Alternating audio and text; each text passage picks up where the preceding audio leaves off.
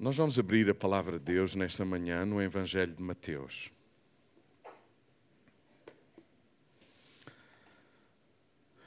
Evangelho de Mateus. E vamos ler no capítulo 25.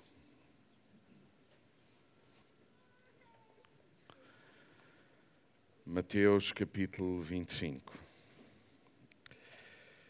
E vamos ler a partir do versículo 14. Mateus 25. E vamos ler do versículo 14 ao versículo 30. Vamos orar primeiro. Pai, é, é reconhecer que não são palavras humanas que transformam vidas humanas, mas palavra de Deus na vida de humanos que alimenta e que transforma a vida dos humanos. E é por isso que está escrito que nem só de pão vive o homem mas de toda a palavra que sai da boca de Deus. Damos-te graças pelo pão, resultado da farinha e da água que temos a cada dia, mas também te damos graças pelo pão, a tua palavra, a tua presença, a comunhão dos irmãos cheios da tua palavra que nos alimentam, que nos encorajam, que nos ajudam a a crescer, a amadurecer, a sermos mais parecidos com Jesus, o nosso verdadeiro modelo. Nesta manhã, Pai, eu oro para que, como está escrito, a tua palavra, a boa semente, possa cair em boa terra. E pedimos-te que que nos fales e ao mesmo tempo dispomos-nos a ser boa terra, a receber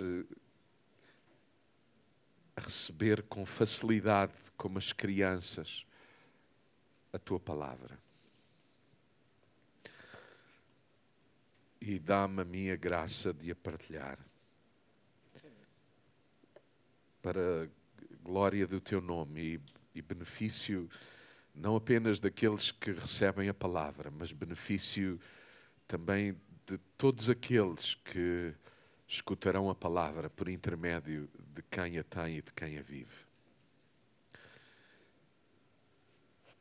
Dá-nos a graça de sermos igreja na nossa cidade, no nosso contexto.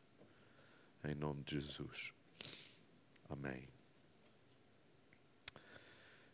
Mateus capítulo 25 e vamos ler do versículo 14 ao versículo 30 e continuamos neste tema uh, relacionado com as parábolas de Jesus.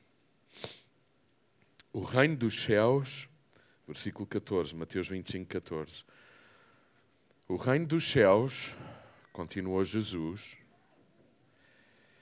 é também como um homem que foi fazer uma viagem. Chamou os empregados, outras versões dizem os seus servos, e encarregou-os de lhe tomarem conta da sua riqueza. A um entregou 500 moedas, a outro 200 e a outro 100. A cada um segundo as suas capacidades. E depois disto saiu. Aquele que recebeu as 500 moedas foi logo negociar com elas e veio a ganhar outras 500. O que recebeu 200 moedas, fez o mesmo e veio a ganhar outras duzentas. Mas o que recebeu as cem moedas fez um buraco na terra e escondeu lá o dinheiro. Passado muito tempo, voltou o senhor daqueles servos e fez contas com eles.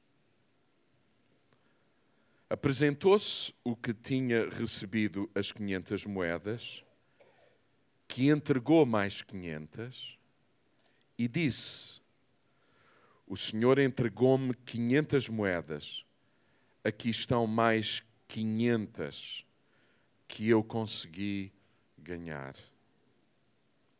Disse-lhe o seu senhor: Muito bem, és um servo bom e fiel já que foste fiel nas coisas pequenas, eu te confiarei as grandes.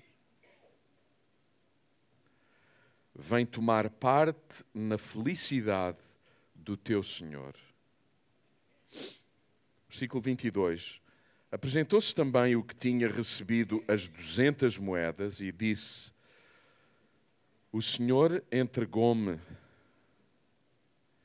duzentas moedas, aqui estão mais duzentas que eu consegui ganhar. Muito bem, disse-lhe o seu senhor, és um empregado bom e fiel, e já que foste fiel nas coisas pequenas, eu te confiarei as grandes. Vem tomar parte na felicidade do teu Senhor. Depois apareceu aquele que tinha recebido as cem moedas e disse: Eu sabia que o Senhor é um homem duro, que ceifa onde não semeou e junta onde não espalhou. Por isso tive medo e fui esconder as cem moedas num buraco e portanto, aqui está o que é seu. E o Senhor disse-lhe: És um mau trabalhador e preguiçoso. Sabias que ceifo onde não semeei e junto onde não espalhei? Tu sabias isso? Então, no mínimo, deverias ter posto o meu dinheiro a render para que, ao regressar, recebesse o que era meu com os respectivos juros. Depois deu estas ordens: tirem-lhe as cem moedas e deem-nas ao que recebeu as quinhentas. Pois a todo aquele que tem, mais se lhe há de dar e terá de sobra mas aquele que não tem, até o pouco lhe será tirado. Quanto a este servo, dizia Jesus, inútil, ponham-no fora, num lugar escuro, e aí, nesse lugar escuro, há choro e ranger de dentes. Ou seja, há sofrimento. Muito silêncio aqui.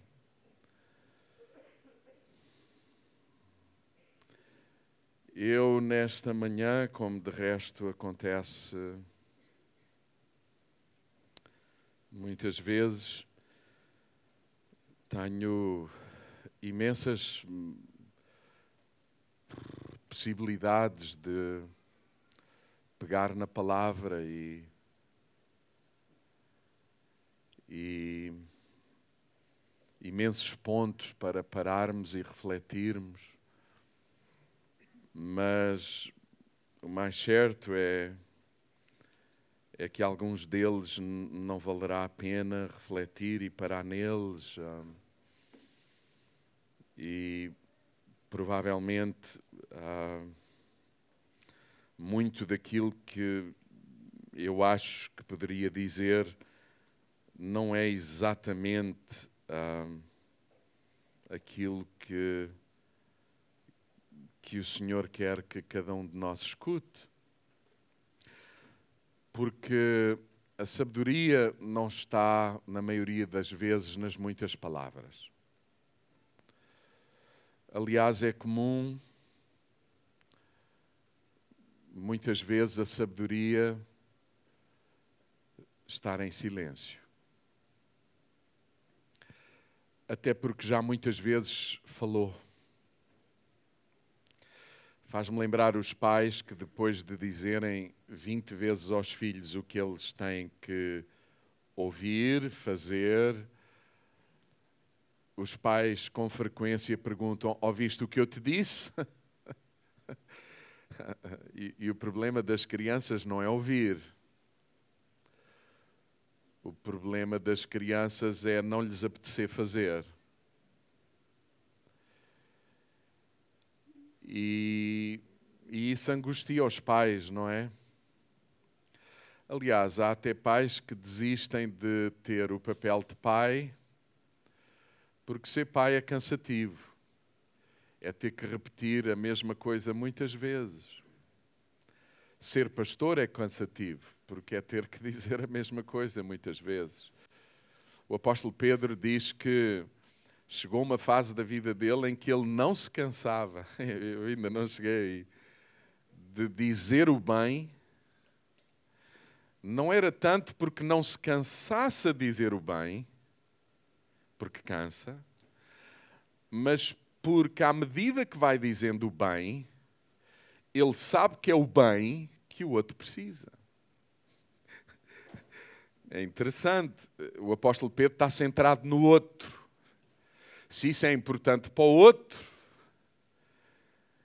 então eu direi que não me cansarei. Se o que eu digo é apenas importante para mim porque estou no cumprimento de um dever, então é muito cansativo. Alguém entende o raciocínio? É por isso que os pais, à partida, não se devem cansar de dizer o bem. É por isso que aqueles que ensinam os outros não se devem cansar de ensinar porque percebem que há valor no que ensinam. E isso é para o bem do outro, mesmo que seja penoso para nós. Ou seja, o bem maior é o bem do outro. E o apóstolo Pedro fala disso. Eu preciso disso. Eu preciso desse entendimento. Preciso mesmo desse entendimento. Estamos de volta das parábolas. E eu, à medida que penso nas parábolas, estudo as parábolas, penso o que é uma parábola, fico cada vez mais impressionado com esta forma de Jesus ensinar que reflete a natureza do Pai, a natureza de Deus. Reflete mesmo. Vocês sabem, escutar uma, uma parábola é quase como despejar uma saca de semente. Vocês estão a imaginar um saco de semente? Um saco com, sei lá, 30 quilos de semente, um saco, num metro quadrado de terreno.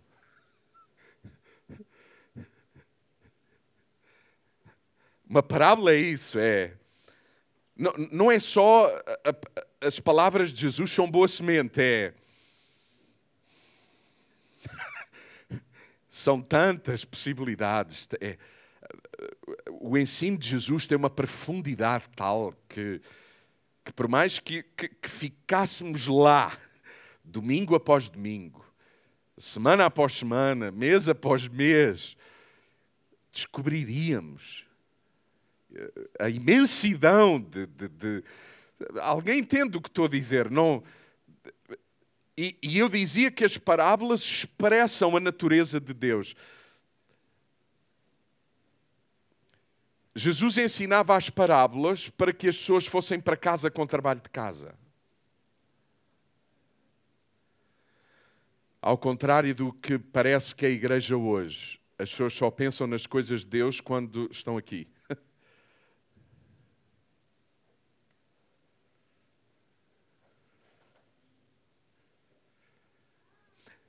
Isto reflete a natureza, o caráter, a natureza de Deus, que dá uma sensação que é um Deus que se faz, que se, que, que se quer revelar, mas não totalmente. Por outras palavras, está à espera que haja em nós a iniciativa, a procura a, a, busca. E era o que acontecia com as parábolas, não era? Jesus uh, contava-as, os discípulos escutavam, mas não conseguiam digerir no momento que as escutavam. Era assunto de reflexão da semana. Por isso, eles iam para casa e perguntavam a Jesus: Jesus, pode explicar-nos melhor a palavra que tu partilhaste? É interessante que há uma série de gente que prefere igrejas ou comunidades ou púlpitos, onde do púlpito vos digam passo número um, número dois, número três, número quatro, sucesso.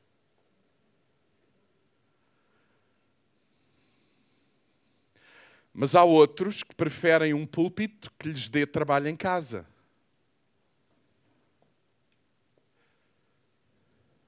E eu vou dizer-vos, eu ainda recentemente descobri, e isso é para mim uma responsabilidade enorme, ao mesmo tempo, mas acima de tudo uma responsabilidade enorme. Eu estive há três semanas num congresso onde me convidaram não para ser um orador, mas para, para participar do que está a acontecer com um grupo de católicos que têm muita fome e sede de Deus e que, e que nas suas paróquias estão cansados de que a paróquia não cresça. Católicos que estão, que acham que ser cristão é mais do que cumprir determinados princípios e praticar determinadas. Eh, vocês entendem o que eu quero dizer? E muita fome de Deus é, é, é gente que, que diz assim: qual é o sentido de apenas termos um edifício bonito que os outros gostam eventualmente de visitar e meia dúzia de pessoas dentro daquele edifício se as pessoas que se reúnem naquele edifício em nome de Jesus não são pessoas que a cidade quer ter como amigos. E reuniram-se em Braga e convidaram-me.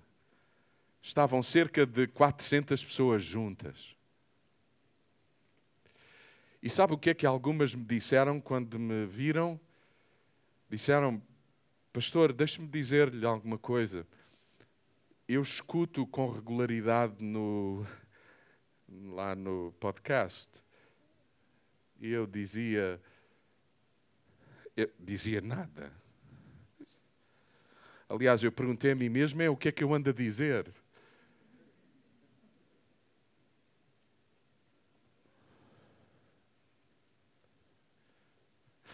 Houve alguém, Bruno, escuta esta, eu acho que esta ainda nem te disse a ti.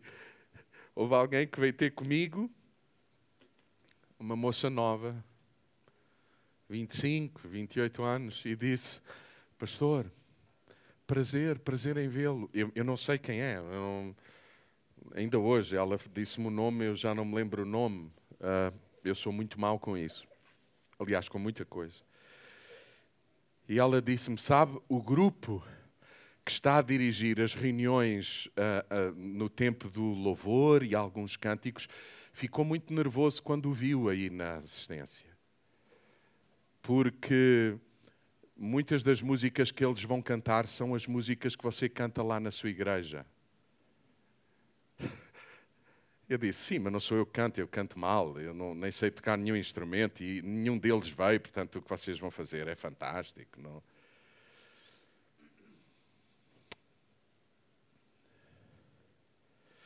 Vocês sabem, uh, eu estou a descobrir que, uh, que há gente que toma a iniciativa de. E, e Deus agrada-se disso, de buscar, de procurar, de querer entender, de querer aprofundar. E fazem isso de uma forma regular. Não são consumidores de palavras. Não, não estão à espera só que este momento do domingo seja importante e relevante. Não, eles estão à procura de, de sentido, de um, de um significado diferente, mais profundo, eventualmente. Não estou a dizer com isso que eu sou mais profundo do que os demais, mas, mas há gente que, não estando connosco, pelos vistos, está à procura de aprofundar o sentido que lhes é emprestado no lugar onde estão. E Jesus tinha como objetivo, quando ensinava as parábolas, justamente isso. Vocês estão a imaginar o que é despejar uma saca de 30 quilos de semente num metro quadrado de terreno? É, é demasiado. Aquelas sementes têm, todas elas, um potencial enorme. E é interessante a semente. A semente, nós podemos, por mais que seja uma saca de 30 quilos, nós, se nos dessemos ao trabalho, vocês já imaginaram o que é contar as sementes que estão dentro de uma saca de 30 quilos? Mas eu vou dizer-vos, é possível contar, não é? Especialmente se todos contarmos um bocadinho e somarmos todas. Mas sabe uma coisa que é impossível contar? O fruto. E a palavra de Deus é isso. E porque tem esse potencial, nós deveríamos mesmo, depois de a ouvir, fazermos o exercício, deliberadamente, disciplinarmos-nos, a irmos para casa refletir, pensar, orar, ouvir com ouvidos de ouvir. E as parábolas de Jesus têm essa intenção. E por isso, num, numa manhã onde me dão 45 minutos e eu quase sempre ultrapasso uh, o, o tempo, é muito difícil mesmo dizer tudo o que se pode. Não é difícil, é impossível. Dizer tudo o que há para dizer sobre uma parábola. É muito difícil. E essa é uma das minhas angústias, porque eu sempre acho que posso pôr mais pontos. E... Eu sei que vocês não me entendem, eu já me habituei a não ser entendido. Não... Então eu queria refletir alguns aspectos desta parábola com vocês e queria dizer-vos o seguinte: cuidado com as interpretações imediatas das parábolas. Muito cuidado. E com aquela tendência que nós temos de, uma vez tendo entendido alguns aspectos da parábola, acharmos que a parábola, tudo o que tem para nos dizer é apenas isso. Por exemplo, uma das tendências que a Igreja parece-me ter, eu inclusive, quando escutamos estas parábolas, a sensação é mais ou menos esta. Todos têm dons, talentos e o importante é descobrirmos quais eles são e estarmos no exercício desses talentos e, portanto, eh, nós associamos esta parábola ao corpo. Cada, o corpo tem muitos membros, não é? Cada membro tem a sua função e a gente acha que quando o texto aqui está a falar de talentos, de, de dons, de dinheiro, de, são coisas que a gente tem, dons, talentos naturais, outros que desenvolvemos e usamos ou não, mais ou menos assim. Deus chamou-me para cantar. E por isso eu estou desejoso de fazer parte das fileiras dos que cantam na igreja. E se eu conseguir cantar, então eu cumpri o meu propósito. Alguém entende o que estou a dizer? E é por isso que a gente diz uns para os outros com, com alguma regularidade e com, e com muita, eu diria, eu, eu, falta de profundidade. Por exemplo, eu já ouvi gente dizer para mim que a chamada deles é andar de mota.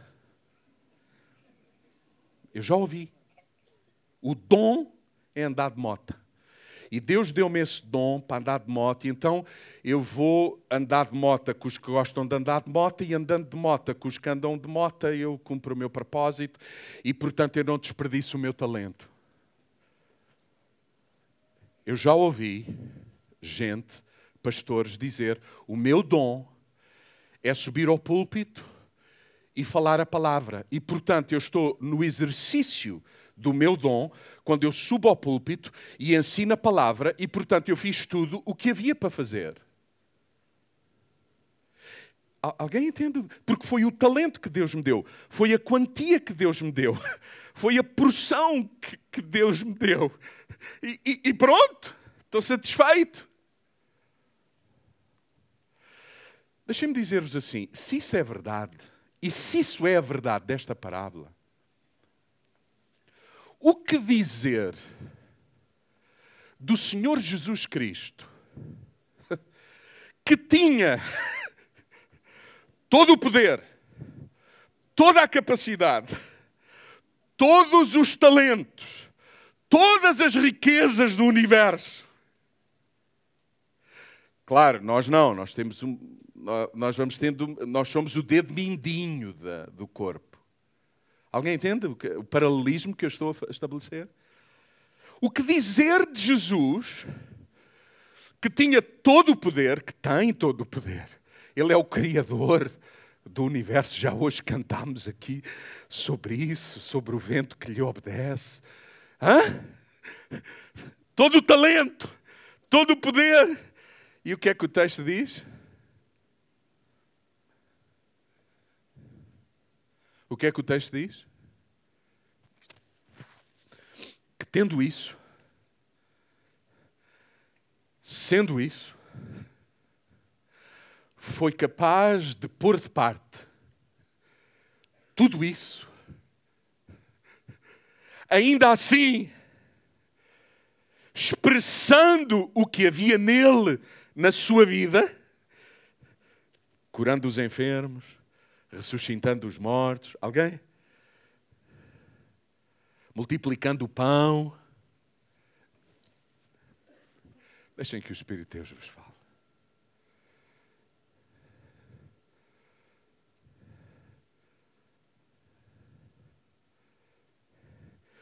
Mas o texto diz que, tendo ele tudo isso,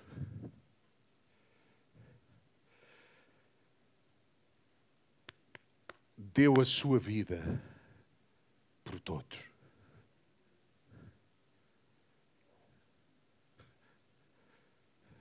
Alguém está a ouvir aquilo que eu estou a dizer? Deu a sua vida por todos. Mas, tendo tudo isso, morreu por todos. Veio até nós na nossa forma. Não se escondeu no céu, no seio do Pai. Mas abraçou a vida, entregou-se à vida viveu e comeu com os que vivem e comem, andou com os que andavam, chorou com os que choravam. alguém?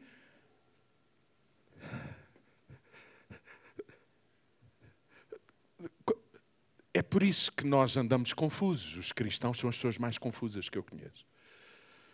Porque a gente acha que se Deus tem em Cristo todos esses talentos e todas essas virtudes, o melhor que ele podia fazer é usar esses talentos para que quem sofre não sofra, para que quem pode estar mal não, pode, não, não venha sequer a estar.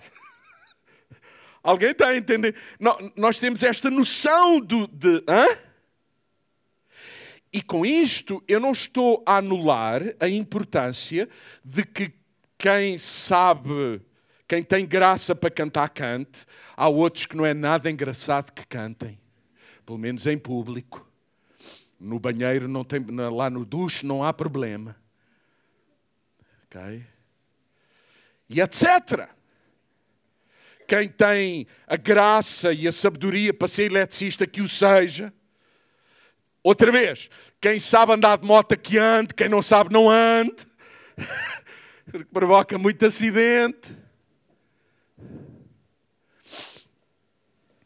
Quem tem a graça de partilhar a palavra e de ensinar, que o faça. Nós não estamos a anular isso, ok? Mas estamos a entender a profundidade desta parábola. E para mim, a profundidade desta parábola não tem tanto a ver com que talentos eu tenho, com passar a vida angustiado por não saber os talentos que eu tenho. E qual é o meu talento? E qual é o meu dom? E para que é que Deus me chamou? Vocês já ouviram alguém dizer isso? Perguntar isso? Estar angustiado por isso? Deixem-me dizer assim: eu e a Isabel viemos recentemente, viemos agora, a semana passada, terça-feira, da África, onde estivemos na Suazilândia, na, em Moçambique e em Angola, e entre outras pessoas, como vocês sabem, tivemos com, com o André e com a Bianca numa instituição, numa organização onde eu gostaria que todos vocês estivessem para perceberem aquilo que eu estou a, a partilhar convosco sobre a parábola dos talentos. Vocês sabem o que é que eu descobri? Eu descobri um conjunto de pessoas que, mais do que uma contabilidade mais do que terem uma contabilidade dos talentos de cada um e a soma dos talentos de todos, e isso pode ser importante. Não, não mandemos o bebê fora quando mandamos a água do banho do bebê. Mas valorizemos cada vez mais o que tem valor e é eterno. A água é preciosa, mas o meu bebê é mais precioso. Alguém entende o que estou a dizer? E constatamos um punhado de pessoas, vou dizer-vos, uns cristãos, outros não sei, nem eles sabem o que são, que se juntam e que partilham a vida numa nação que, se não o fizerem, o quê? investirem a vida na nação. Se não o fizessem, se não o tivessem começado a fazer há cerca de 15 anos atrás, aquela nação, estou a falar da Suazilândia, estava condenada, e de acordo com as Nações Unidas, condenada, imaginem isto, a desaparecer do mapa do mundo, por uma razão é o país do mundo ainda hoje, e há 15 anos era mais ainda. O país do mundo onde há mais órfãos. Órfãos de pais e mães seropositivos que se recusaram e ainda hoje se recusam a fazer um teste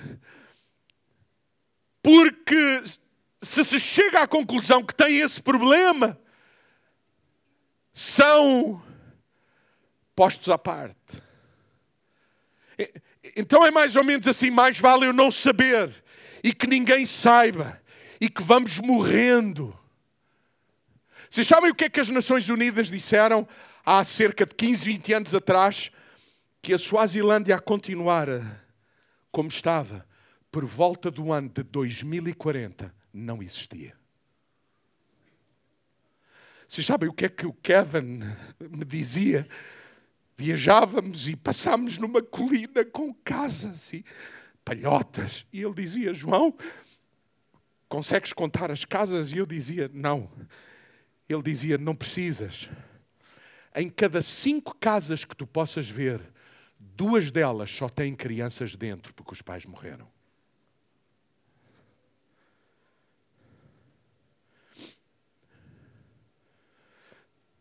Você sabe do que é que esta parábola está a, a, a falar? Que todos nós, não é como cristãos, é mais ainda os cristãos. Temos responsabilidade e está na nossa mão aquilo que os outros à nossa volta precisam. E aquilo que é importante na vida, mais do que elencar talentos, identificar talentos, andar angustiado por não saber qual é a minha chamada. Eu acho. Pastor, eu só não faço nada porque não sei qual é a minha chamada. Eu só não me envolvo porque estou incerto sobre. Hã? Sabe de que é que Jesus está a falar aqui? O que Jesus está a dizer é que todos, sem exceção, têm talentos.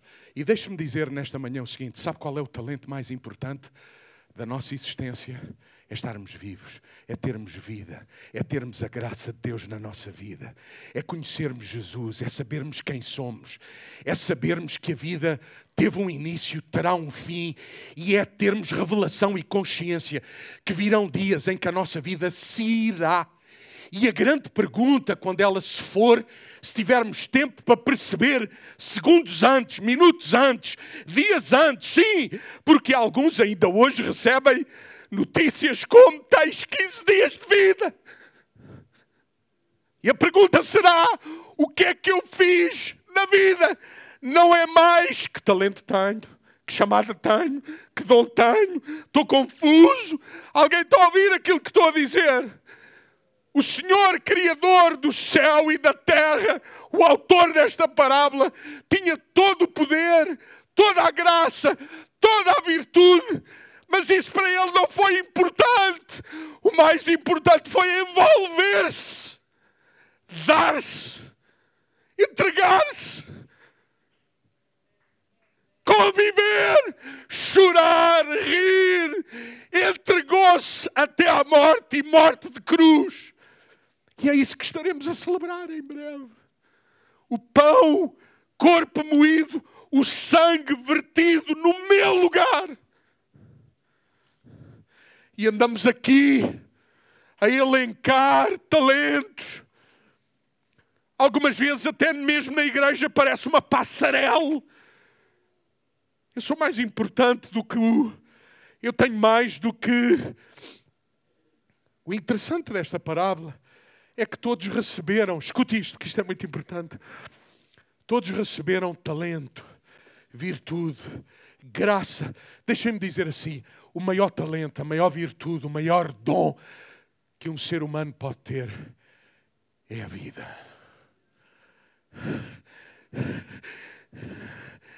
É estar vivo. Todos receberam isso. Quando a gente lê que o texto diz que cada um recebeu segundo a sua capacidade, o que o texto está, na verdade, a dizer, cá está o saco de sementes, 30 quilos em cima de um metro quadrado.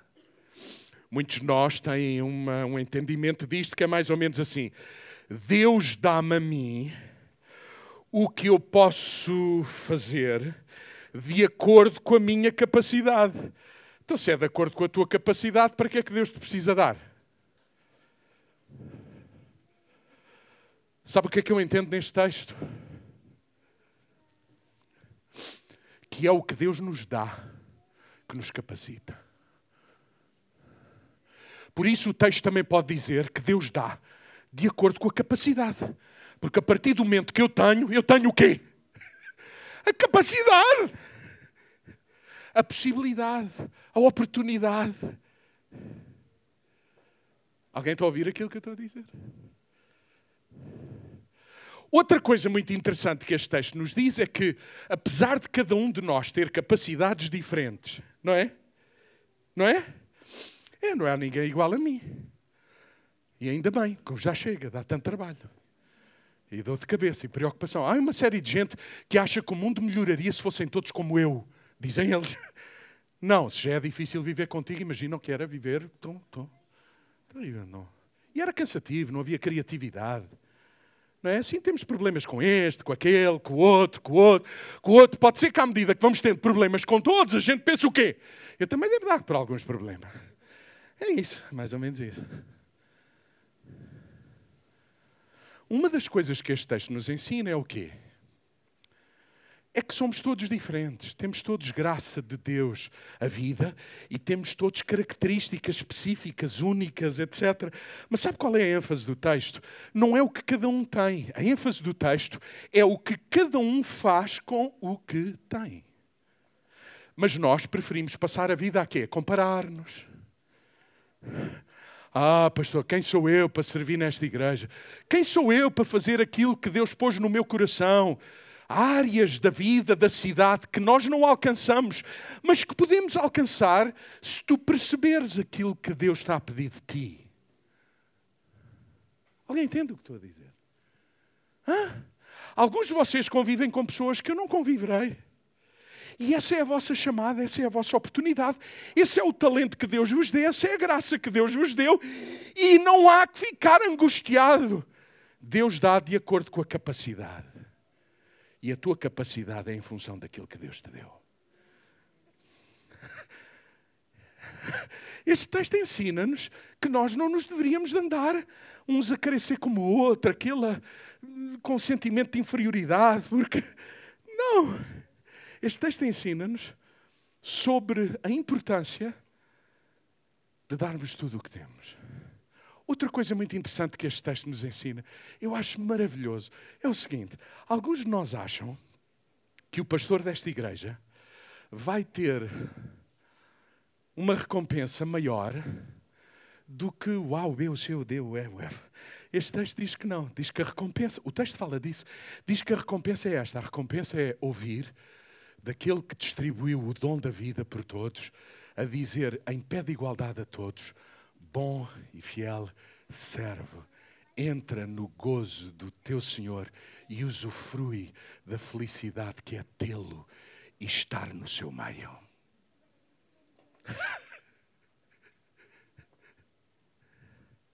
e porquê? Porque deste tudo o que tinhas, porque te envolveste com todos à tua volta. Não andaste à procura toda a vida. Eu conheço gente que ainda hoje, a sério, a sério, ainda hoje tem uma profissão, tiveram uma chamada lá há não sei quantos anos atrás, e vá-se lá saber o que é isso hoje. Hoje, cada vez essas coisas para mim são mais complexas, a sério. E ainda estão naquela, bom, estou aqui, mas não é bem isto que eu quero, e não foi isto, mas eu estou à espera. Olha, meu amigo, escute isto. Enquanto estás à espera, o melhor é dares a vida, é partilhares a vida é, é pôr a tua vida à disposição dos outros, do outro. É o que este texto nos ensina.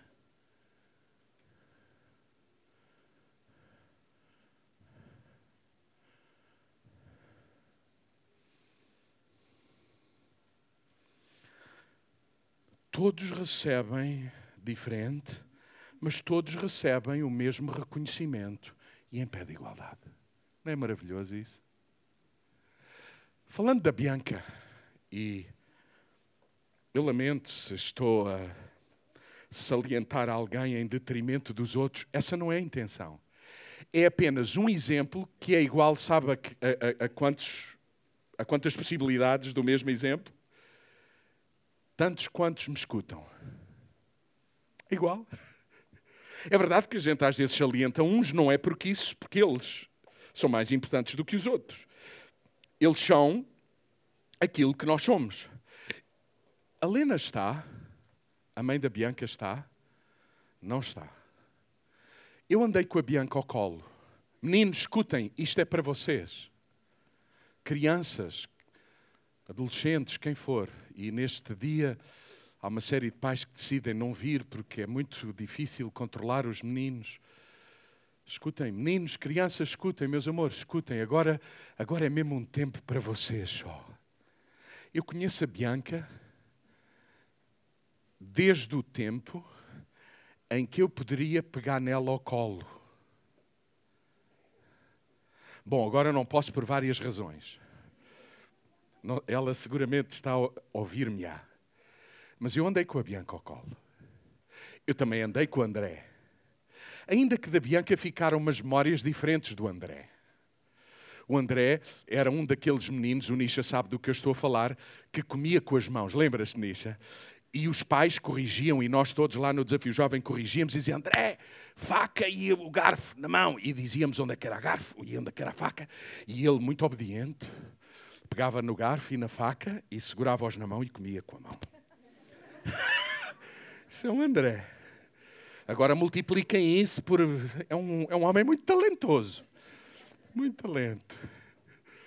O André é aquele tipo de menino que quando a gente lá no centro dava por falta dele, lembras-te, Nisha? Lá estava ele metido não sei onde e num lugar muito perigoso. Quem é que foi que entrou dentro daquele tubo que a gente tinha à entrada e os ferros e foi preciso? Foi ele? Foi, foi um deles, não, não, não interessa. É um. Mas sabe qual é a memória que eu tenho da Bianca? Crianças, escutem, a, a Bianca hoje é uma médica especializada, vendeu tudo o que tinha aqui e foram para a Suazilândia para essa realidade. Aliás, a Bianca saiu daqui a pensar que ia ser médica na Suazilândia e está a descobrir que Deus está a pedir dela a vida antes do, da capacidade.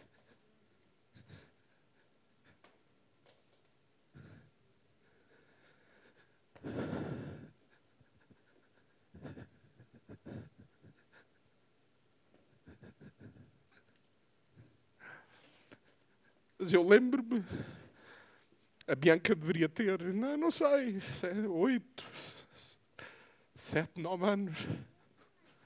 Eu lembro-me de um dia a Bianca dizer assim: quando eu for crescida, eu vou ser médica e vou para a África ser missionária. Sabe de que é que estamos a falar, crianças? Escutem, sabe de que é que estamos a falar? De uma menina sabia que a vida era um talento, uma graça de Deus que, eles, que Deus deu, concedeu, não para cumprir os caprichos dos pais nem dos avós, não para cumprir as frustrações dos pais e dos avós, que uma vez que eu não consegui ser engenheiro, no mínimo que o meu filho seja.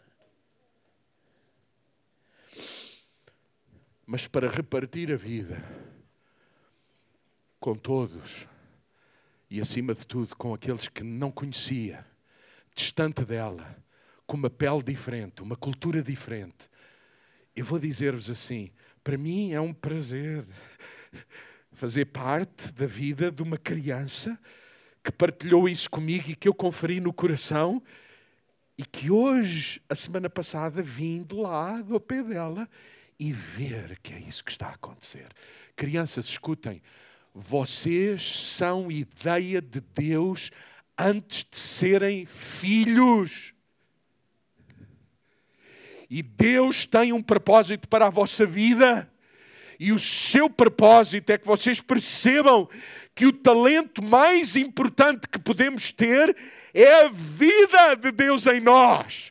E que o mais relevante da vida e desta existência é que os outros recebam aquilo que há em nós, por intermédio da nossa vida. E por isso, há que não viver enterrado, como se do morto-vivo nos tratássemos. Sabe o que é que isso significa? Que em todo o lugar onde estamos, sejamos engenheiros, empregados, professores, pedreiros, eletricistas, contínuos, varredores, pastor, o que for, o mais importante da vida a chamada de Deus para nós é copiarmos o caminho do Mestre. Ele deu a vida por todos os que estavam à sua volta. Ele chorou com quem chorava. Ele chegou-se a quem estava perto. Essa coisa de dizer, ah, eu não tenho essa chamada. Olha, pois vocês ficam a saber assim: se toda a gente que vier ter comigo com alguma coisa que gostaria de ver fazer ou de fazer, eu tenho chamada para te apoiar isso. Eu fui chamado para apoiar quem tem chamada. Não tem problema. Alguém está a ouvir o que estou a dizer? Eu conheço colegas que há pessoas na igreja deles, quando chegam lá, e dizem: Pastor, eu tenho uma chamada para trabalhar com gente de rua. O pastor diz: Eu não tenho essa chamada. Eu tenho. Eu tenho. Eu tenho. Eu tenho chamada para repartir a minha vida com todos. Eu tenho chamada para vos encorajar a que repartamos a nossa vida com todos, sem exceção. Igreja não é o espaço onde tu descobres o teu talento e aqui cantas, danças, vendes, falas, ensinas, por falar de falar e de ensinar. Você sabe, você sabe uma coisa? Se você ouvir o discurso dos três, destes três, destes, destas três pessoas que receberam de Deus os seus talentos, vocês vão perceber o seguinte: houve dois que, quando receberam o que têm, imediatamente começaram a repartir a vida, envolveram-se na vida e por isso tiveram o fruto do que eles são. Mas há um caramelo ali que não. É um fulano que sabe muito, fala muito, tanto que quando o rei o chama, os outros dois, quando vão à presença do rei, não têm nada a dizer. Eles só têm que dizer: está aí, uma evidência. É o que eu sou. É a reprodução do que eu sou. O outro chega e vem como parlapié. Vocês já viram a lata do, do homem? Diz, mestre, eu conheço-te bem, eu sei quem tu és, consigo definir o que tu é. Isto assemelha-se com alguns cristãos?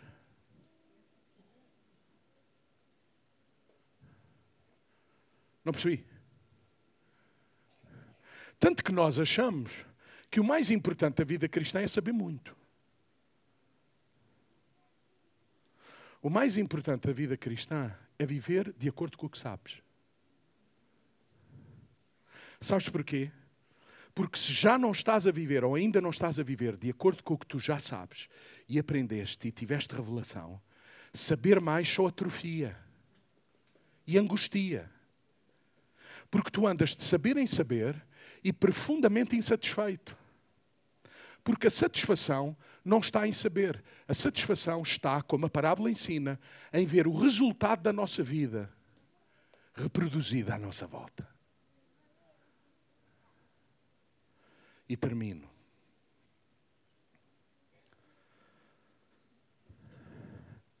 Eu sei que isto não é muito agradável de ouvir, mas faz parte da parábola. Esta parábola é uma parábola que nos diz que no fim dos tempos, todo o ser humano. Porque isto não é uma parábola para cristãos, isto é uma parábola para a humanidade. Agora, quem é cristão que assuma mais responsabilidade. Porque quem mais tem, mais quê? Mais quê? Mais lhe pedirá. Vocês sabem, todos os senhores do mundo e todo o ser humano será avaliado e julgado um dia. E a pergunta é: com quem partilhaste a vida? Quem é que beneficiou do que há em ti?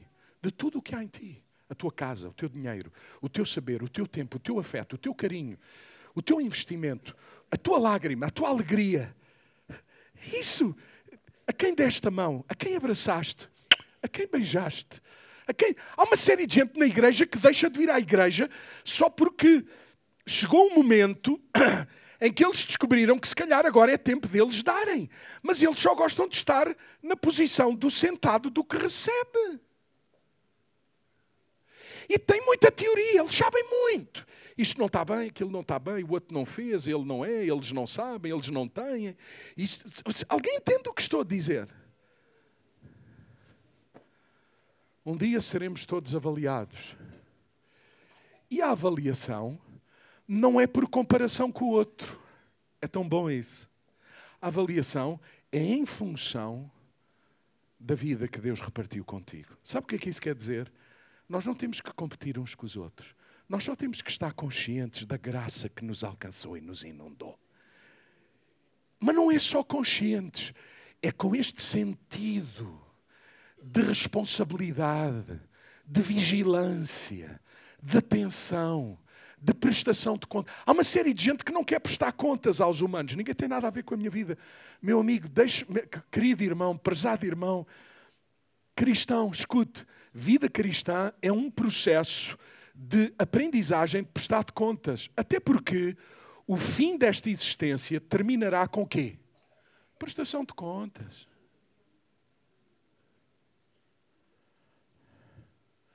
Então nós deveríamos viver como se a vida terminasse hoje.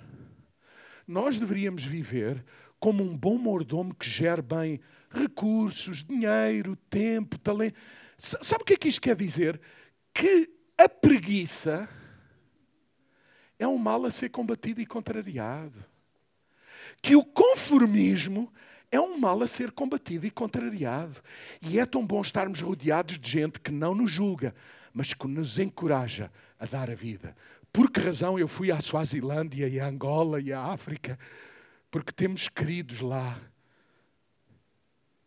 a quem eu quis dedicar um tempo da minha vida e do meu esforço para lhes dizer: vale a pena, vale a pena, vale a pena, vale a pena dar a vida. O Sérgio e a Suna, a esta hora, ouvem-nos e o grupo que se reúne lá em casa, vale a pena abrir a porta de casa e convidar todos para vir. Será a escolha daqueles que convidamos se virão ou não, mas é nossa responsabilidade convidar para que venham. É o que esta parábola me ensina. O reino dos céus é semelhante a isto, entre muitas outras possibilidades que escutamos nesta manhã. A minha pergunta para vocês é esta. Vocês são daquele tipo de pessoas que sabem muito e falam muito e conseguem perceber que, que até o Senhor, o Senhor é duro. Ouviram? O Senhor é duro. Senhor, isto é assim, eu não fiz nada por tua causa. Vocês conhecem alguém assim? Eu não fiz nada por causa, por tua causa, oh Ricardo. Ou nós somos daqueles que percebendo que a vida é uma dádiva e um dom que vem de Deus. E Deus só entende vida de uma maneira. A vida é para ser dada, para ser gasta, para que outros tenham benefício do que há em nós. Eu quero pedir a todos os que vão distribuir.